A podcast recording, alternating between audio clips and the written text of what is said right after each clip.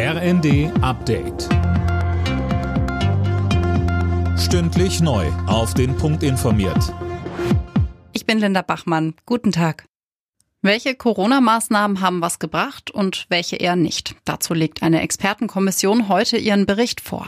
Mehr von Tim Pritztrup. Maskenpflicht, Schul- und Geschäftsschließungen, Reisebeschränkungen, die Liste der staatlichen Eingriffe ist lang.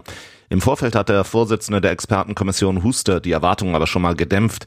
Man werde nicht jede einzelne Maßnahme mit einem Plus oder einem Minus versehen, weil dafür einfach die Daten fehlen. Wegen der hohen Corona-Zahlen werden Forderungen lauter, Maßnahmen für den Herbst vorzubereiten. Insbesondere die FDP bremst die Ampelpartner im Moment aber aus. Das Bundeskabinett beschäftigt sich heute mit der Haushaltsplanung für das nächste Jahr. Nach 140 Milliarden Euro in diesem Jahr soll die Neuverschuldung auf rund 17 Milliarden sinken. Finanzminister Lindner hat deshalb bereits angekündigt, dass es in vielen Bereichen Kürzungen geben muss.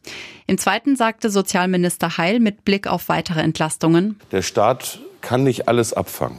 Aber er muss gezielt für untere und mittlere Einkommen was tun. Das tun wir in diesem Jahr.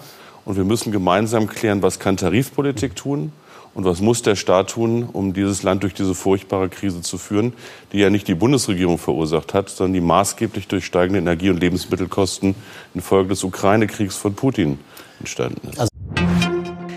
Vor allem durch den milden Winter ist der Gasverbrauch in Deutschland zuletzt deutlich zurückgegangen. Bis Mai wurden im Vergleich zum Vorjahr 14 Prozent weniger verbraucht. Bemerkbar machen sich auch die Einsparbemühungen angesichts der hohen Gaspreise. Tschechien übernimmt ab heute ein halbes Jahr lang die EU-Ratspräsidentschaft. Prag will sich dabei auf die militärische und humanitäre Hilfe für die Ukraine konzentrieren.